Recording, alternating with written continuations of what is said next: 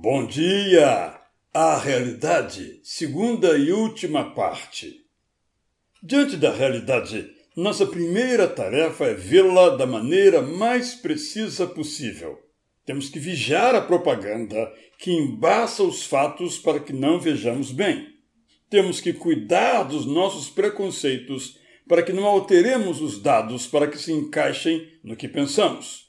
Temos que controlar nossos impulsos ao pessimismo ou ao otimismo, porque o realismo é mais saudável.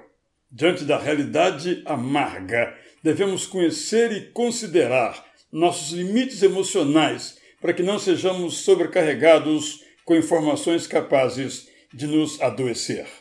Devemos sempre colocar nosso foco na promessa que Deus nos faz. Os dois espiões hebreus do passado não negaram a realidade, mas se alimentaram da promessa de que conquistariam a terra. Precisamos de serenidade para aceitar a realidade que não podemos mudar e de coragem para nos empenhar em transformar o que pode e precisa ser transformado um dia de cada vez. Jesus nos pediu para termos coragem. Devemos ouvi-lo devemos ver como ele agiu.